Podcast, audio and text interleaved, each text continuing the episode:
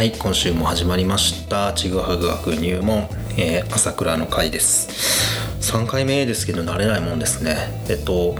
なんか毎週録音するのを忘れるっていうのをしてかしてまして、えー、今回初めてちゃんと、え、初期の設定通り、え、日曜日の夜に収録をして、え月曜日の夜10時に配信をするっていうのができるんじゃないかなと思って今日曜日の、え時刻は23時39分に、え収録を始めております。なんか風っぽくてあの節々が痛いのは風なのか雪かき除雪のせいなのかちょっといまいちわからない。今年に入って2回屋根に登ったんですけど、えー、昨日昨日ですね土曜日に屋根に登って、まあ、すごいですね今年の雪は。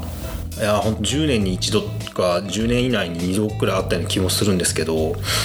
えー、っとこれはもう本当に災害級だなと思いながらあの見てる分にはね本当に美しくて静かで幻想的なんですけど除雪をしてるとね暑いですよね。あのー除雪機をね使ってるんですよ。除雪機って言ってもまあ雪が降らない地方の人には想像がつかないと思うんですけどこう刃がぐるぐる回っていって雪をこうバーッと飛ばしていくあの遠くへ飛ばす機械なんですけどまああの2種類あって雪を押す機械と飛ばす機械があって僕は飛ばすのを使ってるんですけどあの不注意でねあの外に置いてあった夏に使うパラソルを巻き込みましてね。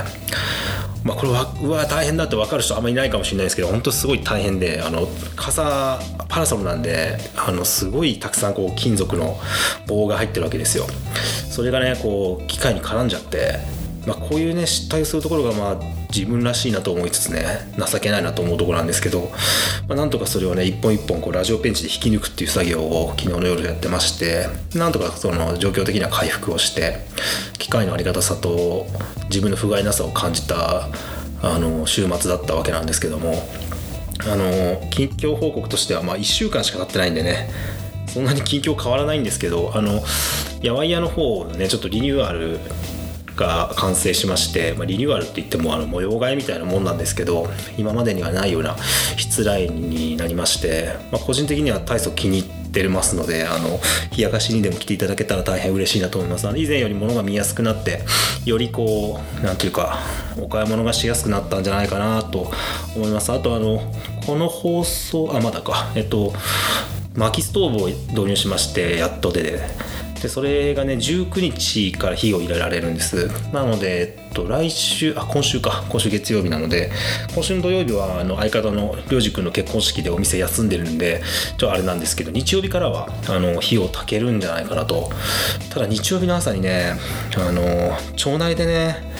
その公民館の屋根の雪下ろしっていうのがねさっき電話かかってきましてあの出てくれっていうことだったんですけどそれ午前中に本当に終わるのかなってちょっと不安に感じてるところなんですけどまああのおそらく日曜日には薪ストーブあのあんま暖かくないかもしれないんですけどあの時間が短いので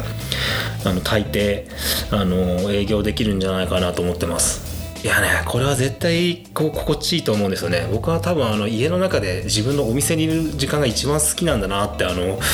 話を昨日配線ストーブの配置と電気の配線に来てくれたあの畑屋の畑さんと話してて。でまああの建物の設計全体いじってくれてる渡辺悟君ともあの楽しそうだなって言われてあ確かにお店構ってる時が一番僕は好きなんだよなと一人で夜中にですね大体こういうあの深夜にやってるんですよ。あの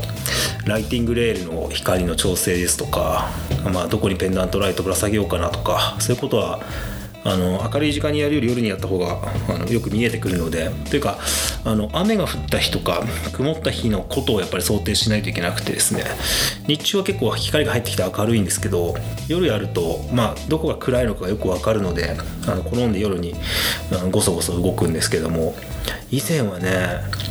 それで12時ぐらいまで寝てたんですけど子供がね朝やっぱ早いですね。7時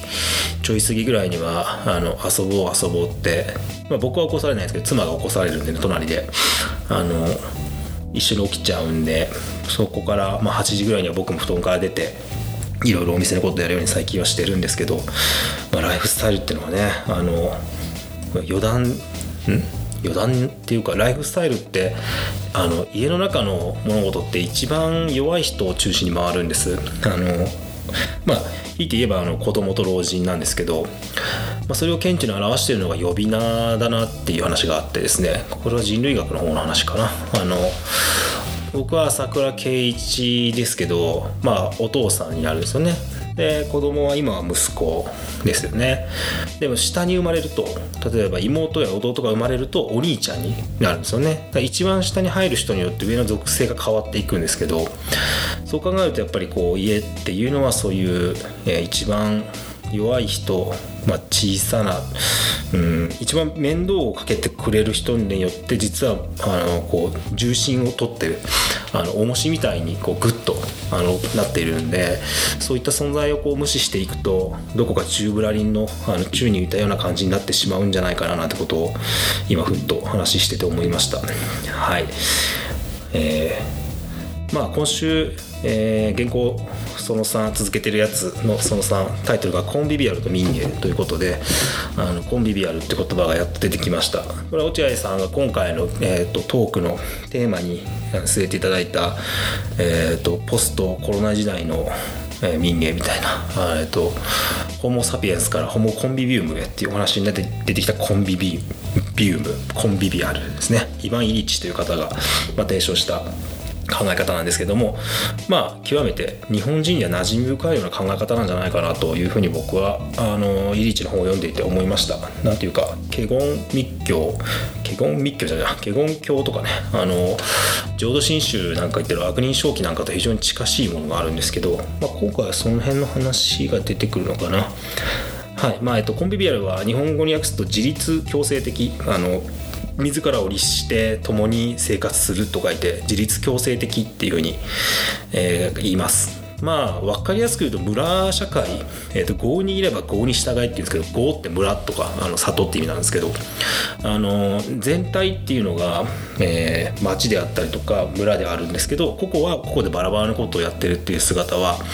なんかそれを想像してもらえればいいかなと思います。えっと近代を生きてる僕らにとっては例えば街づくりとかってなると部活みたいなものを想定するパターンが多いんです部活動ってなるとまあ目的がありますよねインターハイに出るぞとか優勝するぞとか、えーと、共通の目的目標に向かって一丸となって割とこうマネージメント、まあ、ドラッカーのねあのえー、と本が、えー、数年前に出て、えー、大変売れたこともありますけど「もしドラ」ってやつですねそのマネジメントをうまくやるっていうことが、えー、部活動今ありひいてはまあ会社組織も同じようなあの仕組みで動いてると思うんですけどもコンビビアルっていうのはそれとは少し違います。えっと例えば、うん、町内会長さんって社長さんみたいなもんじゃないですか。町で村でいうところの。でも町内会長さんは任期が終わったらただの人に戻るんですよね。同時にあの社長も本来はそうなんですけどちょっとニュアンス変わりますよね。それだけじゃなくて、えっと、僕は、え朝倉圭一であって八百屋の主人であると同時に町内会員であって氏子でもあって、えー、若社に所属して獅子舞や笛をやりつつ消防団にも入っていて消防団員でもあるんですよね。準公務員であり地域の人間であり個人商店主でありみたいな複雑な、えっと、立場みたいなものをを持っていてそれがこうぐるぐるぐるぐる入れ替わります。それは、えっと、適材適所にこう、えー、人が配置されていくようなモデルなのでどちらかというと、えー、最近よく聞くなんていうかこうも、えーと、プロジェクトベースで仕事をするフリーランスみたいな形が、えー、非常にこううまく回ってたのが昔でいうところの村社会みたいな感じのイメージだと思います。なのでコンビビアルっていうのはなんか里山資本主義って本がねもあの流行ったんですけどそれも。あれに近い考え方ですね。あの適材適所に人々が振り分けられて働くって考え方なんで他の言い方だと、まあ、村とか町とかを一つのあの体と考えるパターンですね。身体。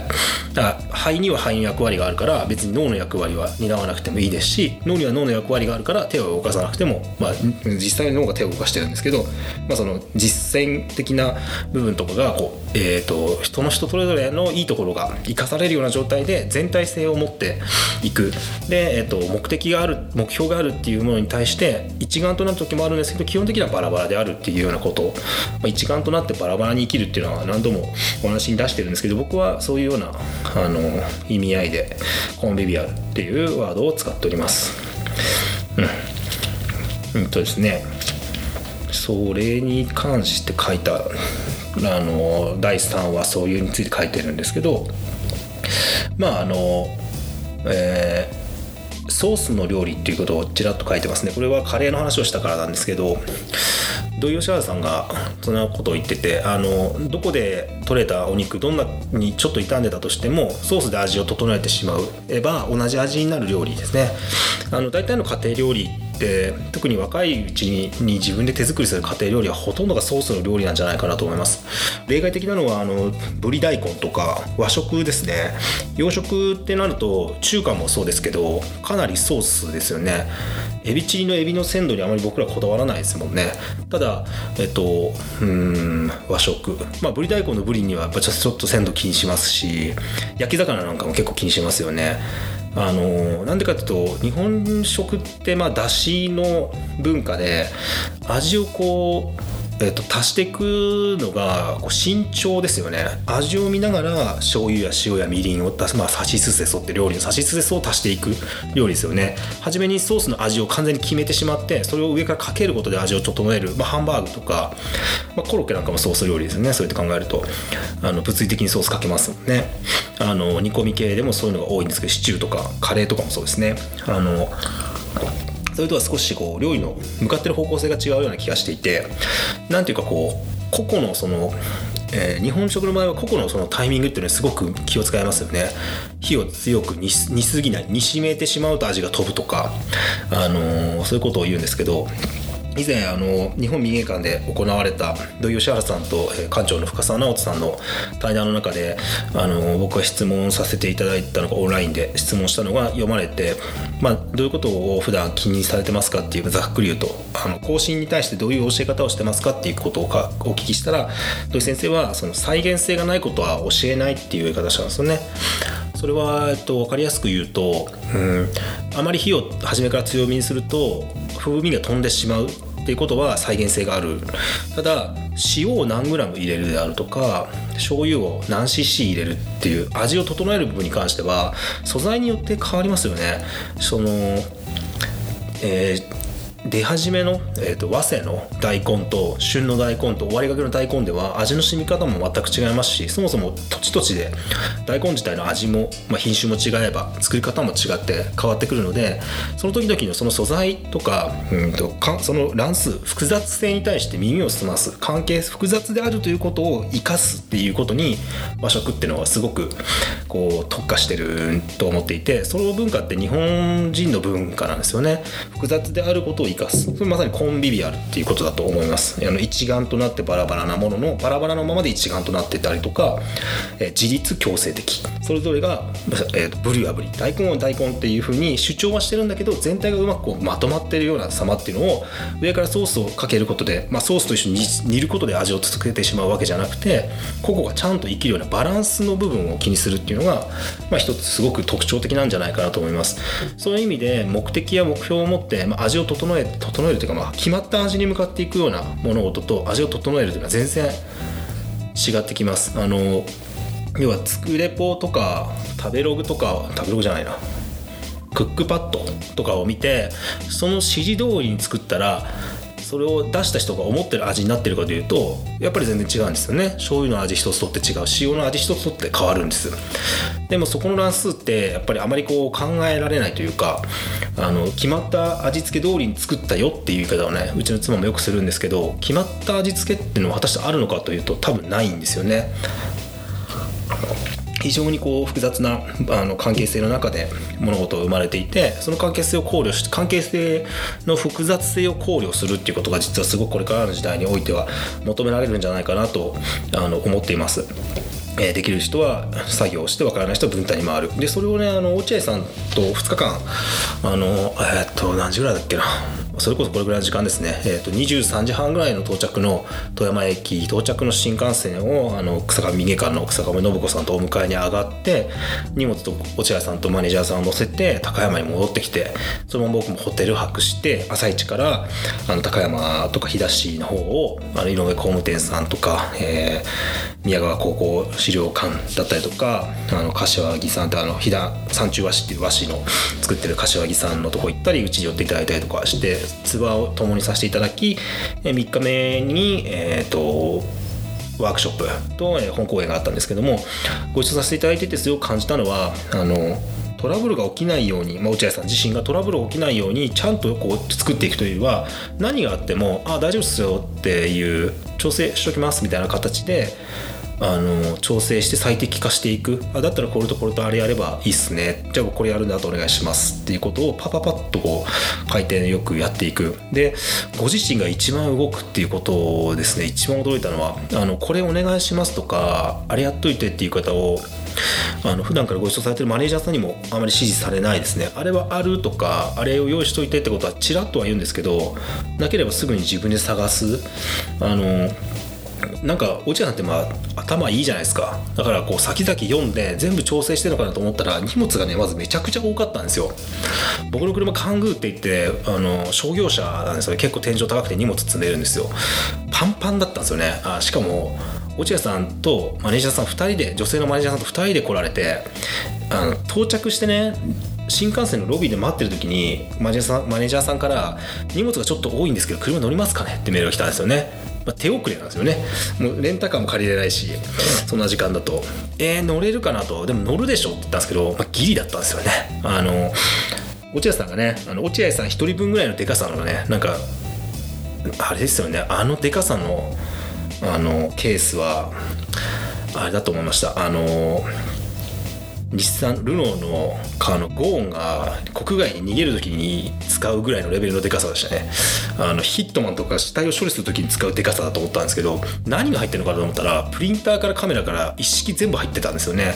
でそれとは別に民間館の方にたくさんの荷物が送られてきていてそれは材料だけじゃなくて不良の事態に対応するための、まあ、備えだったんですよね、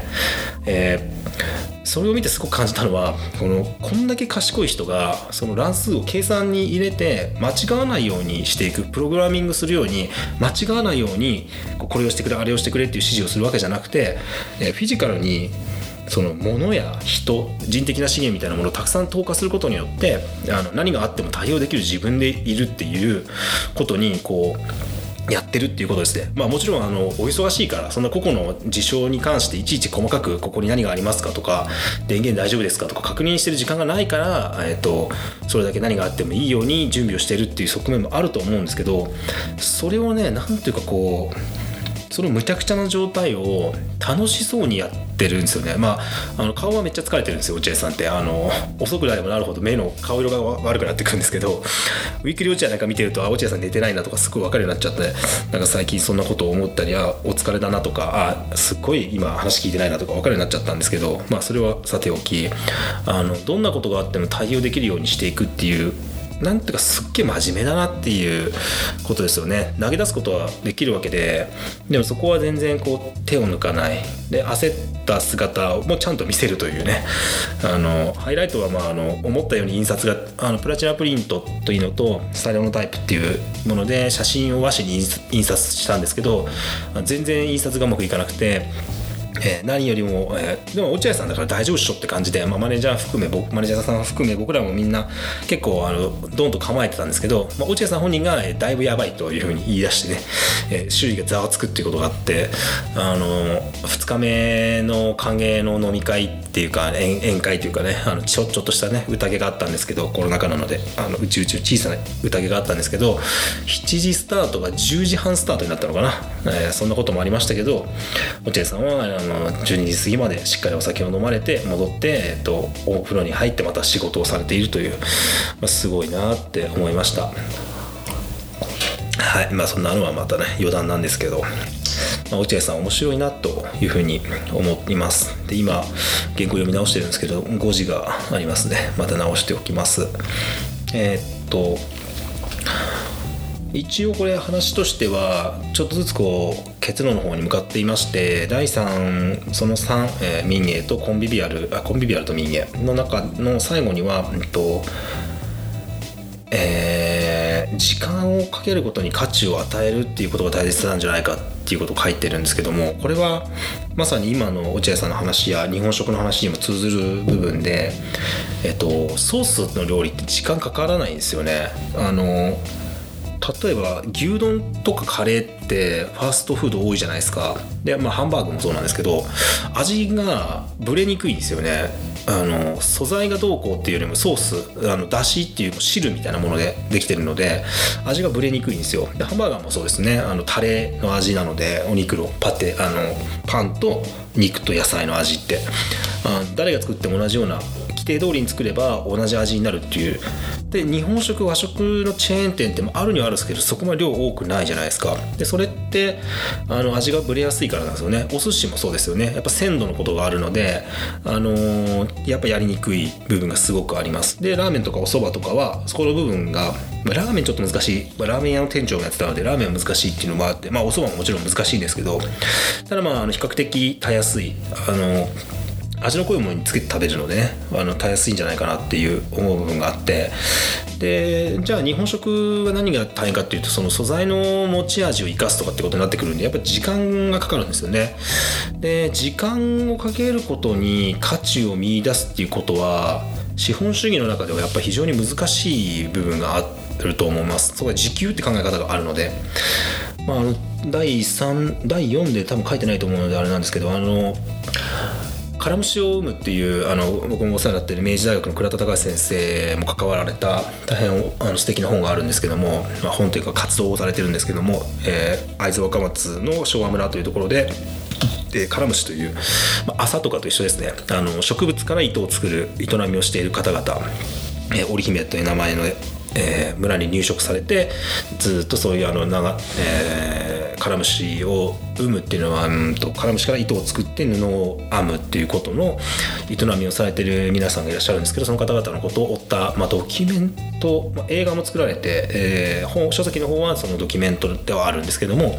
引き取りみたいなものなんですけどその中でそれに関わる話の中ですごく印象的だったことがありまして、えーとある回でゲストのその織姫のお二人カラムシを保存する活動をされてるお二人に、えー大きな反物があってその反物が特装版の表紙になってるんですけどもその布を、まあ、僕も直接触らせていただいたことがあるんですけどその布を触ったあのお客様来客した方がイベントに参加された方がこれを作るのはどれぐらい時間がかかるんですかっていう質問をあの織姫の2人にしたんですね。ただ答えられなかったっていうあのポカンとしていたっていうことを倉田先生は言ってて要はなどれぐらい時間かかるって考えてこなかったっていうすごく時間かかってるんですよね。なんか 3, 3世代とかあの自分の、えー嫁いだ時のお母さんのそのお母さんが作り始めたものが自分の代に完成したみたいな話なんですね。そんなの価値換算したら何百万とかなっちゃうわけですよ。一旦。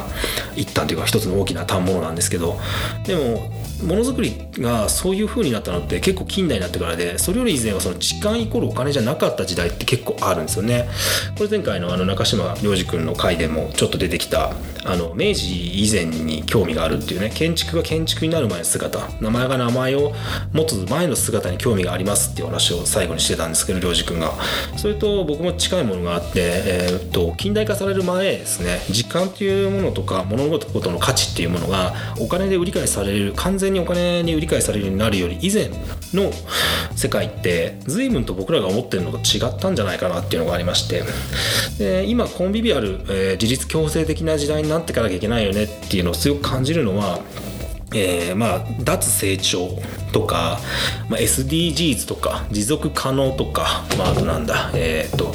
ウェルビーイング心地よさとかね。そういうのを求めるってなった時にそれは、うんと今までは成長していけばよかったんですよね。大きくなる、えより豊かになる。それはお金をたくさん持ってたくさん買い物をできるとかよりたくさん社会のために投資ができるっていうところで感じてたものから自分たちで変わらない日常を生きるという方向にこう世の中がシフトしていってると思うんです。それは、えっと、限界費用が下がったことで僕らは別に今この配信に関しても Mac と,、えっと機材を前回からちょっと音が変わったと思うんですけどちょっとマイク機材変えましたけど数万円で揃うような機材を使って配信ができる。昔だったらラジオ局って大変なね投資だったと思います。電波を飛ばすのってそんな簡単じゃなかった。でも僕らはそれが簡単にできてしまいますよね。僕が高校生の時に、えー高校生じゃないな、もうすぐ辞めちゃったんで、まあ、にフリーターの時に、えっと、テレビをね30ん？25インチとか30インチぐらいのテレビを買ってたんですよ。自分の働いたお金で。その時1ヶ月分ぐらいだったんで多分15万円ぐらいしたと思うんですけど気になってちょっと調べたらアマゾンで1万5000円で今ねあの中華のメーカーのやつ買えるんですよね。でも当時ってそんななかったんですよ。たった15年とか20年か。20年前20年前ってめっちゃ前ですね。でもまあ20年ぐらい前と見ても全然値段違いますよね。あの質にこだわらなければ最低限使えるものが買えるじゃないですか。例えばスマホだって0円スマホってある。で片やハイスペックな、ね、十数万円するものっていうのもあるんですけどそれってどっちも選べますよね。でも20年前はそれができなかったんですよね。テレビって言ったらそれ買うしかなかったんですよ。それかもうブラウン管のテレビ。薄型のあのやつっていうのは高いっていう時代だったんで。でそれと同じようなことが過去にも、えー、と明治以前の世界にもやっぱりあって。昔はいいものがあったとか昔の素材は良かったって言い方があるんですけどそれはその時の最なんか一番いいもので作られたものがやっぱ残ってますしその時作られて良くなかったものっていうのはもうコッパみじんになくなっちゃってるんですよね。まあ持たないというか。で近代のものっていうのは結構その粗悪なものを持つようになってきたんですよね。例えば、まあ、プラスチックなんかが代表的ですね。あと、え放浪とかえー、っとあとはアルミとかねあのそういうものもあのすごい持ちますよね。それが木とか植物だった頃っていうのは大事にしようとしなかったらやっぱすごく早く傷んでいくんですよね。まあ今でもねそれは変わりないので木のさじであったりとか、まあ、焼き物もまあそうですけどただ焼き物ってなんかこう手仕事のぬくもりがあって古いものって言い方をすることが多いんですけど当時、まあ、当時っていつだって話もあるんですけど、まあ、明の時代とか、まあ、正倉院とか、ね、平安時代とかになっちゃうんですけどあの入ってきた時はこう最先端技術なんですよね。土を焼いて固めるっていう技術釉薬をかけて強くするとか、まあ、白磁みたいなものの技術が入ってきてより堅牢でしかも簡単に作れるっていうものが増えていくっていうのは当時にとっては最先端技術ですよね。時代を経た僕らからすると、まあ、オールドテクノロジーなんですけど当時は最先端のものってやっぱりたくさんあってあの愛知県とか東海地方に民芸っていうものは非常に残っていないってよく言う話を僕はするんですけどそれは何でかっていうとあの六古窯って言われる古い窯ですね。えっ、ー、と瀬戸であったりとか信楽、とか備前とかたくさんあるんですけど、まあ、6つあるんですけどちょっとパッと今出てこなくてすいません。常滑も入ってたかな、まあ、九谷とかあの伊万里とかですね、まあ、九州に多いんですけど、まあ、九州の方に多いのは、まあ、大陸からあの伝来した技術なので焼き物の技術っていうのがあの九州の方が多いっていうので中部圏に少ないのは、えーと、その時代に、えー、最先端の窯を作ってたくさんのものを作っていて瀬戸物と言われる瀬戸に焼き物があったのが、まあえ、明治以降ですねどんどん工業化されていって、えー、まあそうですね。ノベルティ、まあ、セットはノベルティっていうものにあの移行していって、まあ、あの神社でよく売ってる干支の人形だったりとか、まあ、最盛期はあのディズニーの陶器人形とか埋線人形と言われる陶器で作られた人形ですね。大体おばあちゃん家に来る1個ぐらいあるあの回すカチカチって回すとオルゴールになってるやつとかすごく精緻なあのドームにガラスドームに入ってるような陶器人形みたいなものを製造する方向にあのセットは向かっていきます、まあ、同時に大量消費の、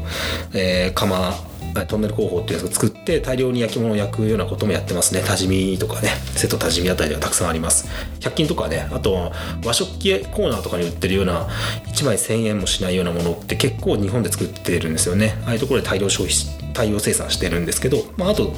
あ、TOTO とかねあの常滑の方に行くとあのイナックスとか陶器タイルメーカーとかトイレとかを作ってるメーカーさんも非常に多いんですけど、まあ、何が言いたいかっていうとずっと最先端を走ってたんですよね。昔から。その焼き物がそこに伝来して根付いたのはもちろん土があったからっていうのもあるんですけどずっと最先端を生き続けてたから今は工業的になって古いものはなくなってる。ただ古いものも当時は最先端だったってことを結構忘れちゃいけないなってこの話する時にあのいつも思います。勝手に古いと思ってるだけで当時はすごいあの合理的な考え方のもとにやってたっていうのは絶対にあると思います。あの昔の人もバカじゃないので自分たちにとって一番いいようなカスタマイズはしてたんですよね。もちろん今とは選択肢の方向は違うわけですけれども。はいそんなことを思ってあもう30分だ、まあ、結構早いもんですね。前回のあの良く君に投げた質問に対する回答を良く君が前回してくれてたのであのその中ですごくなんかこうああそういう考え方もあるんだなと思って感心したのが、まあ、理解が追いついてなかったなと思った部分でもあるんですけどあの、まあ、建築は世界そのものであるっていうこととそれが複雑な膜に包まれていてなので僕は何かこう自分がはっきりしない状態で他者との間にある幕の話を、まあ、良二君に振ったんですけど良二君の話っていうのはそのまさにビニールハウスはその幕の中であの他者と自分とか裸になってこう密接にぶつかり合う時に暴力的であるような接点があってその非日常ですよね。日常と日常の間にあるビニールハウスの薄い膜の中で非日常が行われて、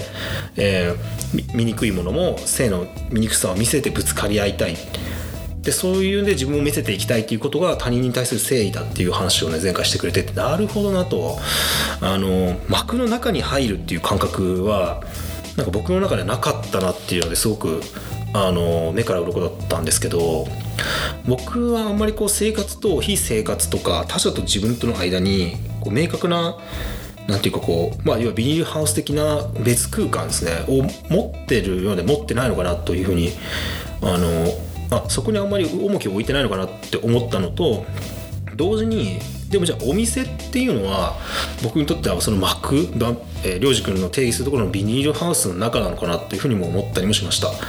ただ僕にとってお店っていうのはその演じる場所なんですよね。裸の自分でいる場所ではなくて演じてるんですよ、まあ、販売員の歴も長いの販売員というか販売する仕事について長いので何かをこう演じてるっていう感覚がすごくあのあるんですよね。何かこうそれってまあ、物を売る仕事してるとまあよくわかるかなと思うんですけど裸の自分で売ってるというよりは相手に合わせて、え言葉を選んだりとかすごくこう相手に合わせるっていうことに対してすごくたけたけるというかたけていってしまうんですよね。営業職というか。でまあだからどちらかというと,、えーと、お店まあ確かに裸、まあ、気持ちとしてはその人それぞれに対しては裸の気持ちではあるんですけど、えー、他者と圧力を生むようなドロドロとした自分らしさってものとは、まあ、正反対な感覚なんですよね。むしろ一歩入って、まあ、うちは表が店で裏が家なんで家の扉を一歩入った時のこう不快感をなんていうか生活に対する不快感みたいなものがあ自分自身が不快に感じたことが表層化してなんか不機嫌になってる状態。あの非常にこう迷惑な話なんですけどまあこれ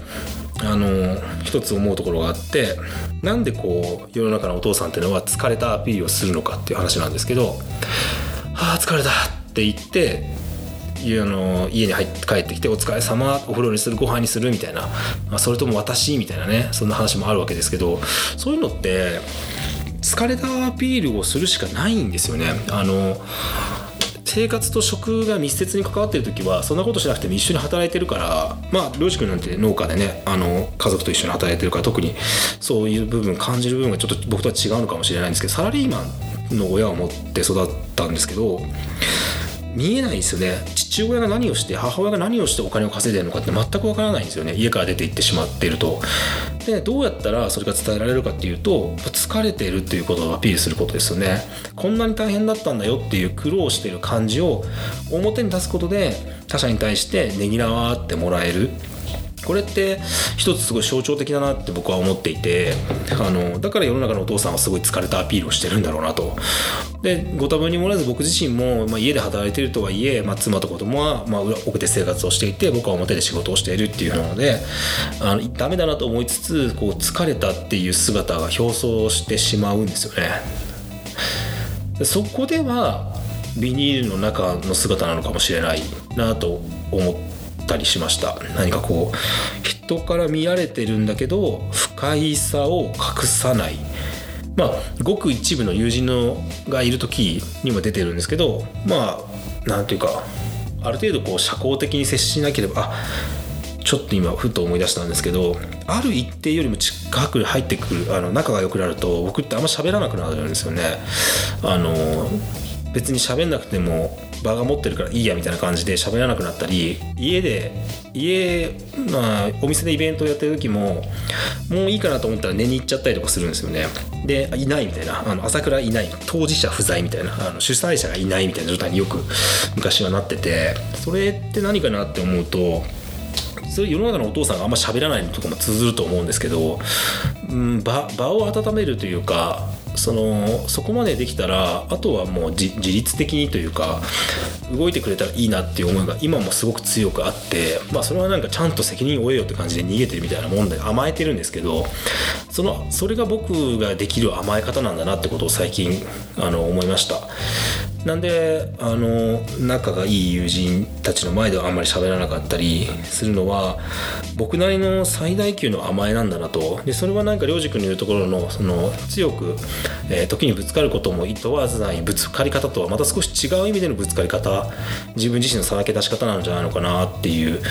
ふうに思いました、まあ、そういう意味で他者のことを信じてるんですけど、えー、なんていうかそういうふうに邪険に扱うというか、まあ、いなくなってしまっても置いてかれないだろうっていういうような甘え方ってまあなんか子供じみてる部分もあると思うんですけどただをこねてるうんなんか僕はそういう感じで反抗をしてきたんだろうなって、えっと、過去のことをを視野に入れても思います。あの学校に行かなかったりしてる期間が非常に長くて何歳から行ってなかったんだ。小3からあんま行ってなくて、まあ、小3ぐらいまではそこそこ行ってた。行ってなかったな、まあ、ずっとあんまり行ってなかったんですけど。でもまあ行かないっていう選択はしてて態度では表してるんですけどなんか強く反抗するっていうよりはネタ振りをするみたいな今でもよくあるよく妻に言われるんですけどあのネタ振りしてるでしょっつってバレるみたいな。あの実際寝てることもあるんですけどまあ面倒くさいなと思ったらこう耳を塞いでしまうような甘え方をしてるんですよね今でも。あのだんまりを決め込むっていうねよくないなと思いつつなんかこう気の利いた言葉がもう出てこなくてグッとなってるっていうよくあるんですけどそういうのも、まあ、一つその瞬間がある種ビニールの中にいるような状態なのかもしれないなってあの話を聞いててあの思いました。何の質問返しなのか何なのかわからないんですけど。そんなことを思ったっていう話を今日はしたかったんであの今ちょっと聞いて直後に撮ってます。あの日がちゃうと分かんなくなっちゃうのでなのであの前回の良二君のお話を聞いてそれに対するアンサーっていうのはこんな感じかなと思います。次回何の話をするんでしょうね。何に話をお互いするんだろうな。あ質問を投げかければいいんですよね。だからえっとそれで言うとあの僕のその次のその原稿その4っていうのがですね研究心が求められる時代っていう風な、まあ、これは落合さんの言葉に非常に大きく影響を受けて書いたタイトルなんですけど